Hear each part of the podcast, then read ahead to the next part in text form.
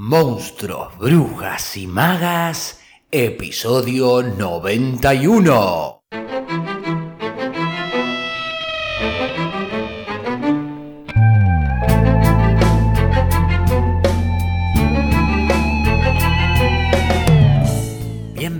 Bienvenidos y bienvenides a un nuevo episodio de Monstruos, Brujas y Magas, un podcast producido por La Crespo Estudio, espacio multiplataforma que desarrolla actividades de formación, investigación, participación y encuentro vinculadas al teatro, el cine y la literatura.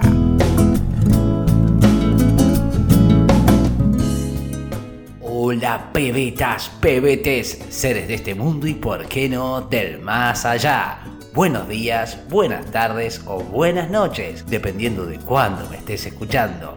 Bienvenidas y bienvenidos a este episodio número 91 de Monstruos, Brujas y Magas, el podcast sobre libros, arte y escritura, en donde les comparto reseñas, análisis, entrevistas, audiolibros y todo, todo para quienes aman leer o, por qué no, escribir. Mi nombre es Facundo Rubinio, su anfitrión en este podcast y quien les desea un muy buen lunes, lunes 21 de marzo del 2022.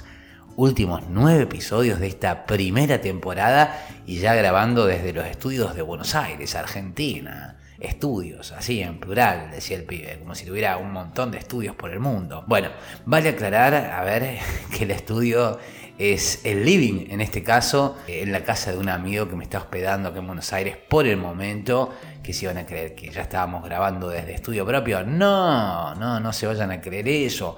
Aún no nos da el presupuesto, pero pronto nos dará, ¿no? ¿Quién sabe? ¿Por qué no? Prefiero arrancar por la ilusión y luego ver qué sale y pensar, por ejemplo, que quizás llego a contar con su apoyo para financiar colectivamente la creación y producción de la temporada 2 del programa. Bueno, veremos. Mientras tanto, aprovecho para agradecerle a Nati Garrigue, ex alumna, participante, evangelizadora, como le digo yo, del Club de Lectura, oyente también del podcast, en fin, una persona muy querida que hizo llegar su aporte, gracias Nati. Ya me estaré comunicando pronto contigo, ya que como saben, quienes colaboran con la segunda temporada, bueno, hay distintas recompensas como sorteo de libros, publicidad en el programa, audiolecturas dedicadas, descuentos, pases libres para el taller de escritura o para el bootcamp de creación y producción de podcast, en fin, bocha de recompensas para quienes colaboran a través de los links que dejo en las notas de cada episodio. Gracias también a quienes han colaborado a lo largo de todos estos episodios. Por tal razón, el programa de hoy va a ir dedicado a las y los oyentes mecenas, a quienes hacen el aguante y colaboran desde cualquier parte del mundo para que el programa tenga continuidad. También, ¿por qué no?, a mi host, a mi anfitrión por estos días que me está recibiendo y me abrió las puertas de su casa con todo el afecto y generosidad.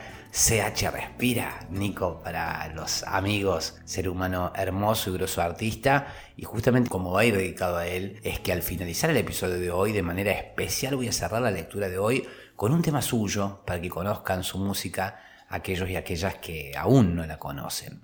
Pero bueno, ¿de qué va a ir el episodio de hoy? Y bueno, va a ir de lo prometido.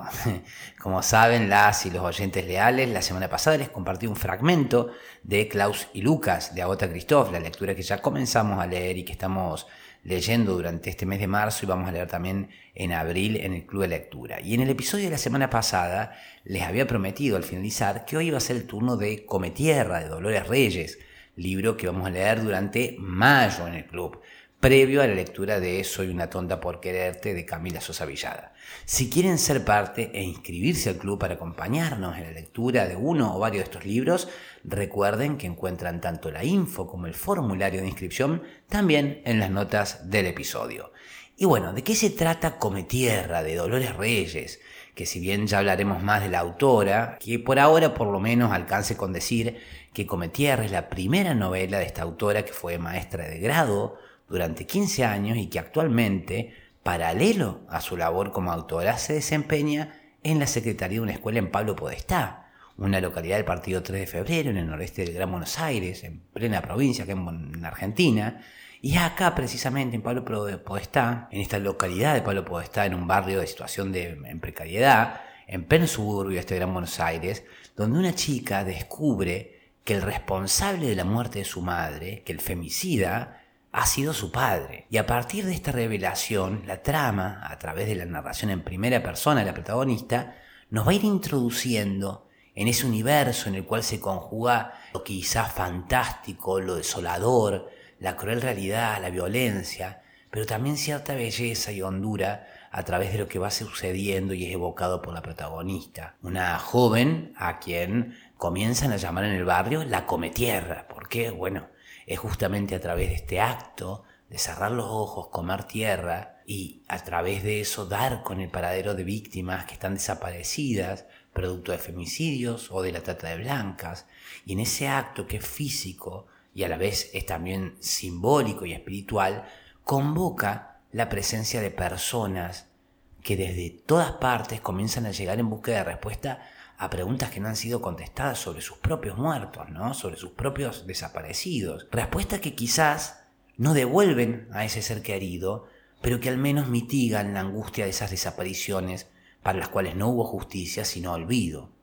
Y entonces quizás al recordar, al llegar a la verdad, algo probablemente de esos espíritus, de esos cuerpos aniquilados, abusados, se hayan quizá un poco más cuidados, valorados, traídos de vuelta, entidades constitutivas de ese entramado social que recupera su identidad, aun cuando el cuerpo físico ya fue ultrajado, abusado o desaparecido. Pero bueno, mejor será si nos adentramos a este libro a partir de la misma novela, por eso, de Dolores Reyes, un fragmento inicial de Come Tierra que dice más o menos así.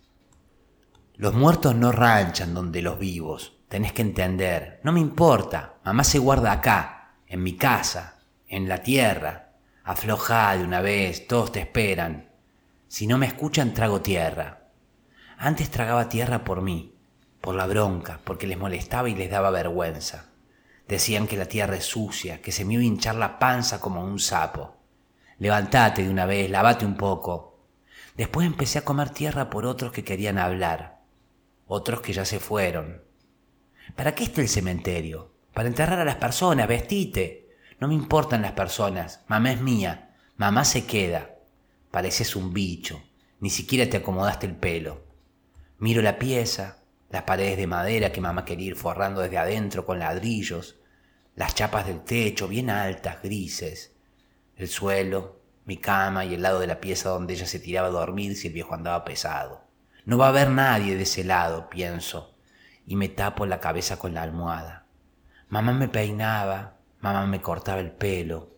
¿Vos querés que te llevemos a la rastra? No seas pendeja, tendrías que tener vergüenza de hacer caprichos hoy.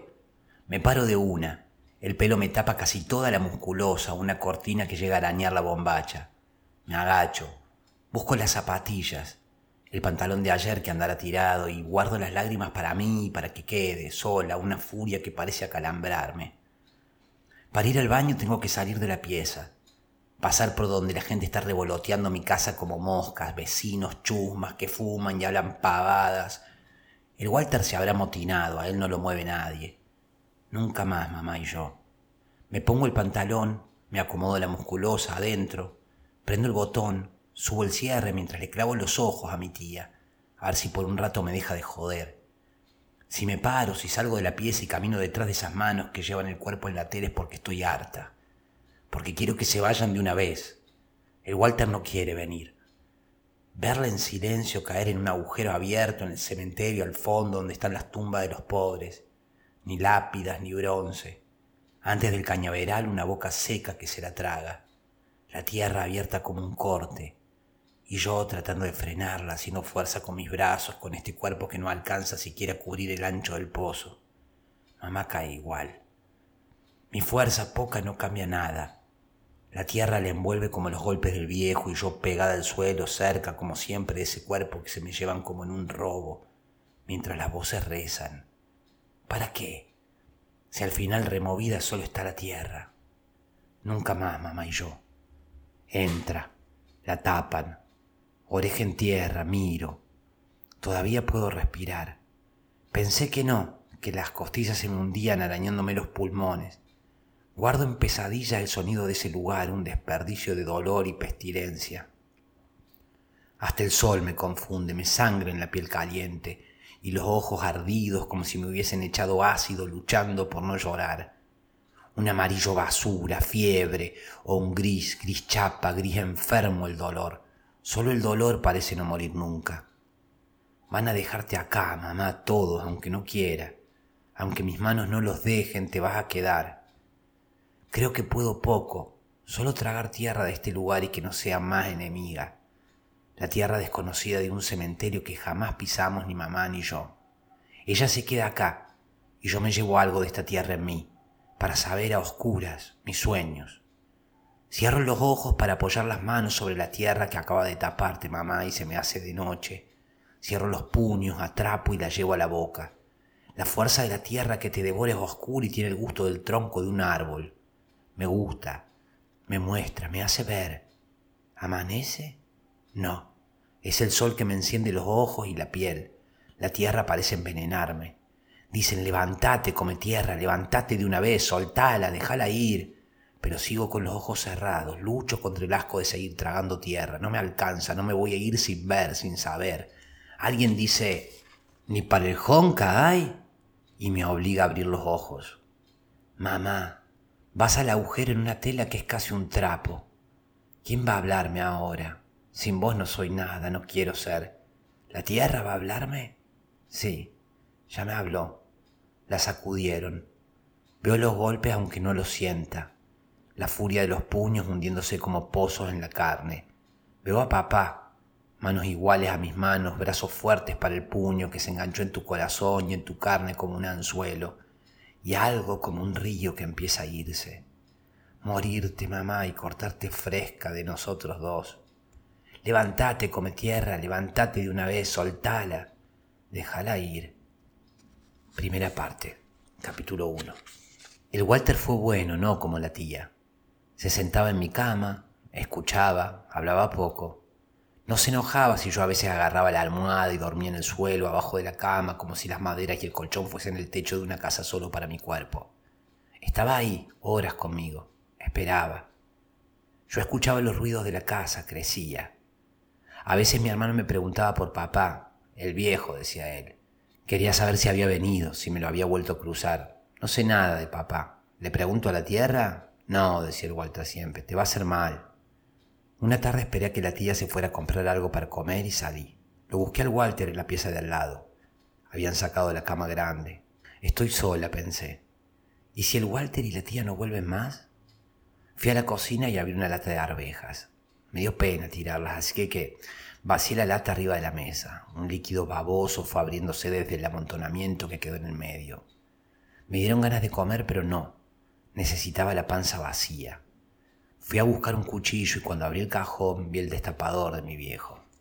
Para preguntarle a la tierra necesitaba algo de él.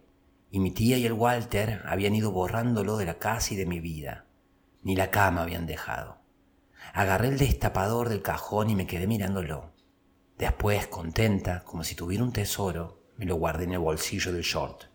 Salí de la casa descalza, los pelos sueltos, el destapador en un bolsillo, la lata vacía en una mano y el cuchillo en la otra. Me senté en el terreno, pasé la mano por la tierra, clavé el cuchillo y lo saqué. Me gustó. Volví a clavarlo, pero esta vez no lo saqué. Traté de moverlo, de ir abriendo la tierra, de aflojarla de a poco. La tierra fuerte, pero me dejó. Cuando empezó a abrirse apoyé la mano y la cerré. Tierra adentro de mi puño. La puse encima del short. Mientras aflojaba la tierra con el cuchillo y la mano la iba juntando ahí. Después saqué del bolsillo el destapador de mi viejo y lo metí en el agujero. Lo puse parado en el medio y de apuñado fui devolviendo la tierra hasta que quedó bien tapado. Me limpié las manos en el short y las piernas. Sentada mi pelo llegaba hasta el piso. Tenía el color de ese suelo en el que vivía. Hubiera querido que saliera, aunque fuese algún bicho, a estar conmigo, pero no pasó. Esperé igual, mirándome las manos, las piernas y el cuchillo. Después agarré todo, tierra y destapador, y pensé en la última vez que lo había visto a mi viejo destapando una birra. Pensar eso me dolió. Con bronca metí todo junto en la lata. Me paré y fui para adentro. Una parte del jugo de las arvejas se había escurrido al suelo. Corrí una silla y me senté. Tenía la lata en una mano y la otra con la palma abierta hacia arriba. Quise vaciar un poco de tierra en la mano abierta, pero se me vino todo junto, tierra y destapador. Una parte de la tierra se escapó al piso. Me llevé lo demás a la boca y comí con todas las ganas que tenía de ver a papá de nuevo. Me llenaba la lengua, cerraba la boca y trataba de tragar. Sentía que la tierra pasaba de ser una cosa en mi mano a ser algo vivo, tierra amiga en mí, y seguía comiendo. Cuando no hubo más quedó el destapador. Le pasé la lengua hasta dejarlo limpio. Y cuando tuve la panza pesada de tierra cerré los ojos. Papá está vivo, les dije al Walter y a la tía después, cuando los vi parados mirándome. Pensé que se iban a poner contentos, pero no, no hablaban. Parecía que se habían quedado congelados. Yo salí corriendo y lo abracé al Walter. ¿Qué carajo hiciste, pendeja? dijo mi tía agarrándome del brazo para separarme de mi hermano. Walter, papá está vivo, le repetí mientras ella me tiraba para atrás. Mi hermano volvió a acercarse y me agarró de la mano. Me llevó al baño, me lavó las piernas con una esponja, dejó la canilla abierta. Mientras me limpiaba los brazos y las manos, el Walter me hizo prometerle que nunca más iba a comer tierra. Cuando prometí, mi hermano me acarició la cabeza. No sabía si él estaba más alto o si era que yo así, con su mano encima, me volvía más chica. Ahora lavate los dientes, dijo, y me dejó sola en el baño. Y yo me miré en el espejo y sonreí. Tenía los dientes manchados de barro. Me acordé de papá fumando sus puchos, del olor y la oscuridad en su boca, y pensé que ellos querían olvidarlo y que por ahí era lo mejor. Volví a abrir la canilla, metí el cepillo abajo del agua, puse un poco de pasta, mojé todo y empecé a cepillarme. Volví a la cocina y quise hacer el último intento. Tu hermano está vivo. La tía se dio vuelta y me miró furiosa. Sacó del bolsillito de jean el atado de puchos. Sucia. Te veo tragando tierra otra vez y te quemo la lengua con el encendedor. Me asusté tanto que por un tiempo ni pisarla quería, así que trataba de no salir en patas nunca. Si me daban ganas de comer tierra, me mandaba la comida bien caliente, así como la tía la sacaba del fuego. No esperaba. Me llenaba la boca y sentía la piel del paladar hacerse ampollas. La lengua ardiendo me obligaba a tragar un vaso de agua tras otro. Me llenaba la panza y las ganas de tierra se iban. Al día siguiente apenas comía, apenas podía hablar. En la escuela con el tiempo nos dejaron de joder. No hubo más tierra dentro de mi mochila ensuciándome los cuadernos, acompañadas de risas por lo bajo. Tampoco papeles de alfajores, esos que quería y no podía comprar rellenos con tierra sobre mi banco. Solo algunas miradas cada tanto y mucho silencio. Y todo sin la tierra anduvo perfecto. Hasta que la señora Ana no vino más. 2. La buscaron, dijeron, por atrás del cañaveral. Yo no. Yo miraba la esquina del patio de la escuela en donde ella se paraba a ver al Walter y a los otros pibes jugando al fútbol ella no quería que ningún pendejo se subiera al árbol que había al fondo porque podía caerse. Yo esperé, y cuando la policía dejó de buscarla entre los yuyos y las casitas al lado del arroyo, la busqué al borde del patio, en la tierra donde paraba sus botas lindas para vernos jugar. Ya no sentía las ganas y no sabía si todavía podía ver, pero pasaba las manos por la tierra pensando en que ella no aparecía. No quería perderla. Pensaba en la señora Ana viva, en la señora Ana riéndose. Entonces cerré el puño tratando de que algo de ella se viniese adentro de mi mano, de mi boca. Aunque dijeran que el guardapolvo blanco era lindo, para mí siempre fue una mierda. Se ensuciaba, se me llenó de tierra cerca de los puños. El cuello y la parte de adelante quedaron un asco. Volviendo a casa pensé en la tía fumando y en sus encendedores. Cuando llegué me saqué el guardapolvo, lo hice un bollo y lo escondí entre las plantas. A la tía le dije que lo había perdido en la escuela, que me lo habían hecho sacar para la clase de gimnasia. Mirá, nena, yo me estoy cansando, contestó. Vine a cuidarlos porque se murió tu vieja, porque mi hermana no está, pero ustedes no me hacen caso. Siguió haciendo la comida en la cocina y yo ya no sabía si me hablaba de mí o hablaba para escucharse ella sola. No me gustan los chicos, no tuve. Me fui para la mesa esperando que se le pasara y no la escuché más. Al rato llegó el Walter y se sentó conmigo. El Walter, cuando estaba cansado, se espatarraba con las piernas abiertas. La tía vino de la cocina con una olla. Busca los platos, le dijo al Walter, y vos tres vasos y tres tenedores. Cuando estábamos por levantarnos, la tía puso su mano en mi muñeca y dijo, Una vez más que no me den bola y se acabó, ¿entendieron? La que está sentada dibujando al lado de la ventana que se pare, dijo el portero al otro día en la escuela. Lo habían mandado a buscarme. Yo ni le hablé. Sabía que se me iba a armar. Agarré el dibujo con las dos manos y caminé atrás suyo hasta la dirección. Todos me miraban. Mi tía estaba ahí. No tenía idea de nada, había ido a reclamar por el guardapolvo perdido. ¿Qué te pasa? le dije, ¿por qué me miras así? Esa fue la última vez que me acuerdo de ella mirándome, porque cuando vieron el dibujo ella y la directora, se olvidaron de mí. Era la seño Ana, la cara así como me la acordaba yo, pero no como cuando estaba en la escuela.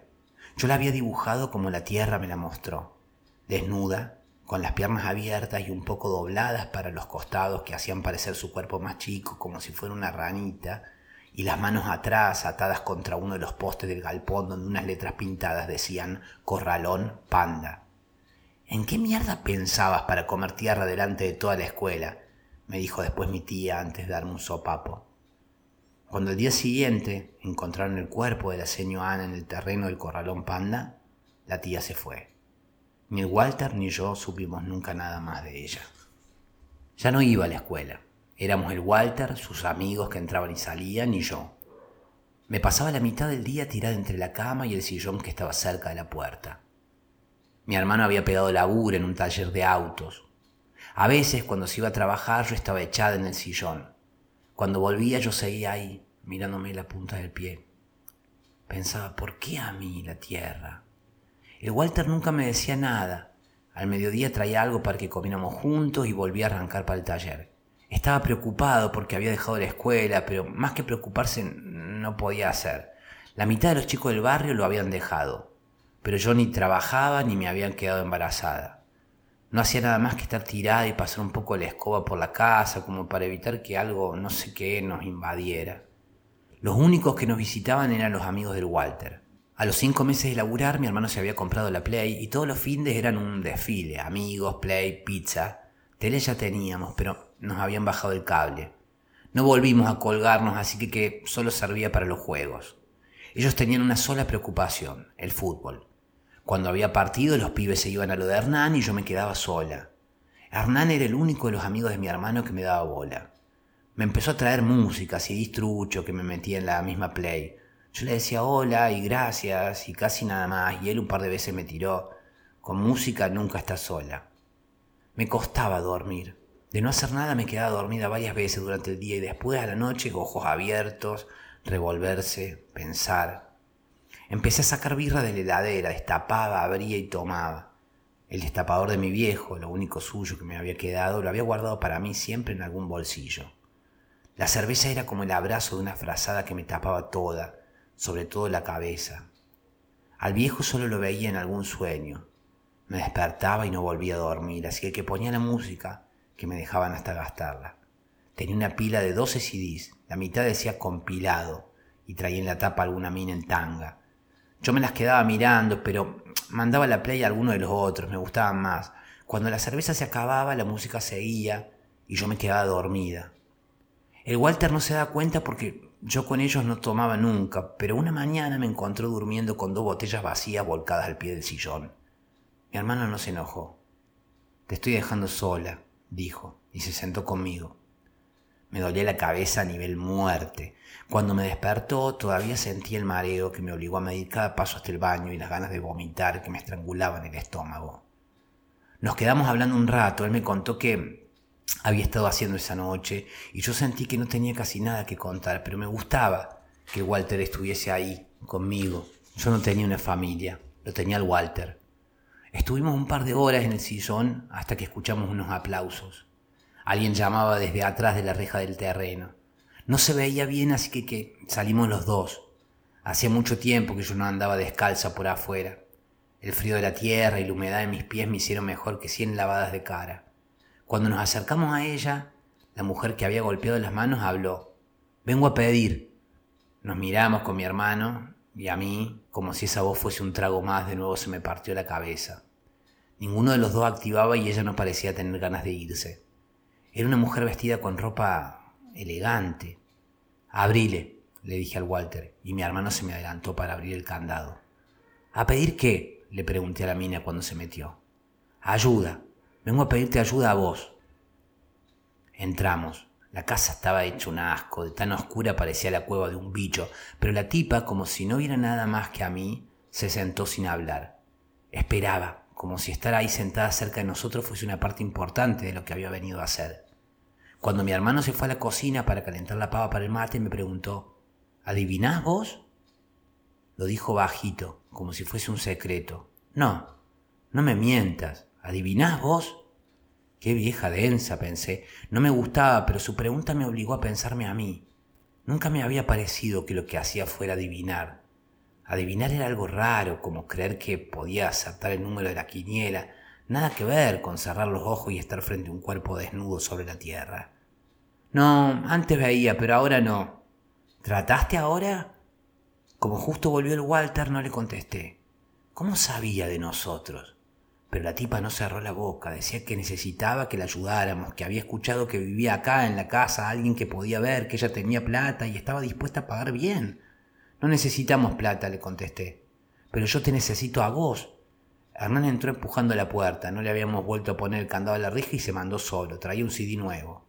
Me dio pánico que escuchara a la tipa decirlo de adivinar. Me quedé paralizada y el Walter, como si a él le pasara lo mismo, la echó.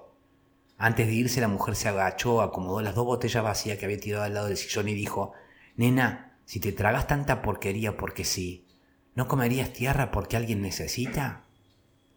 Me dieron ganas de cagar las patadas, pero no me moví. A Hernán no quise ni mirarlo.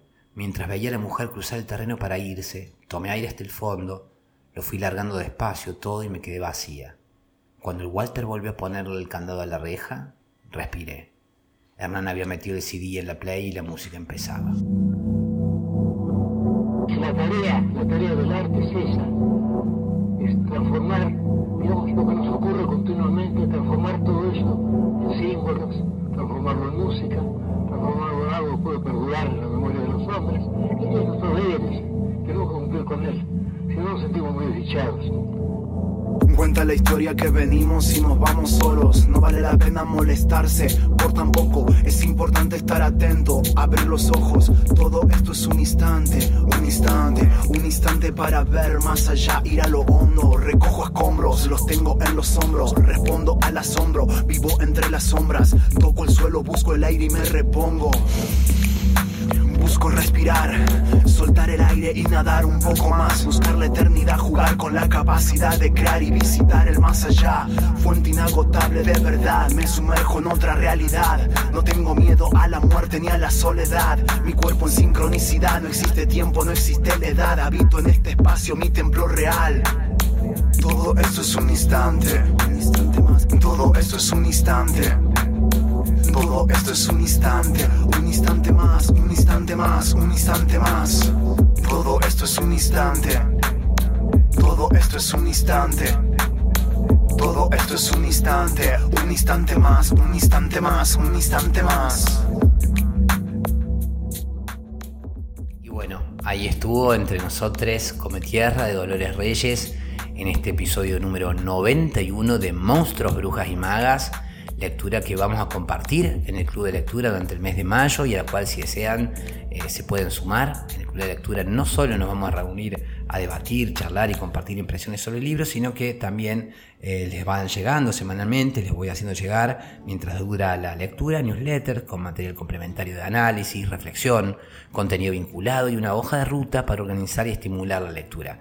Si desean inscribirse, encuentran toda la info en las notas del episodio. Mientras que el tema que sonó corresponde al disco Turmalina de CH Respira, el tema Instantes. Les voy a dejar el link en las notas del episodio por si quieren escuchar más de este gran artista y amigo en Spotify también. Ahí se los dejo. Y bueno, por acá quedamos entonces hoy y en el episodio de la semana que viene va a ser el turno de otra de las lecturas que vamos a leer en el club, en este caso durante junio, y se trata nada más y nada menos que Soy una tonta por quererte de Camila Sosa Villada, el cual es el primer libro de cuentos de la autora de Las Malas, que es por cierto uno de los episodios más escuchados del podcast, el episodio 15, donde leo un fragmento en clave de audiolibro del el inicio de esta novela de Las Malas. Si no lo escucharon y quieren hacer previa antes del episodio de la semana que viene, les invito a que se den una vuelta y se encuentren con esta obra increíble que es Las Malas.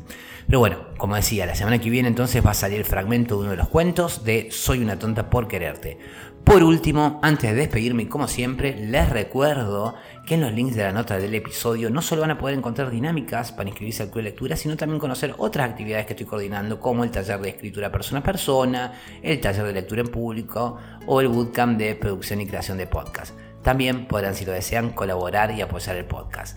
Gracias a quienes comparten el contenido en sus redes con personas a las que creen que puede serles contenido que van a disfrutar. Gracias por sus suscripciones, comentarios, valoraciones de 5 estrellas en Spotify o bueno, en cualquiera de las plataformas donde me estés escuchando. Se va este episodio número 91 de Monstruos, Brujas y Magas, en donde deseo haberles aportado contenido que haya sido de su interés y haber sido buena compañía y agradecerles porque ustedes han sido buena compañía para mí y valoro mucho que me sigan acompañando para aprender, descubrir, redescubrir y, por qué no, encontrarnos en el camino de este alto viaje entre monstruos, brujas y magas. Mi nombre es Facundo Rubiño, coordinador y creador de la Crespo Estudio y quien les desea que hagan una muy buena semana.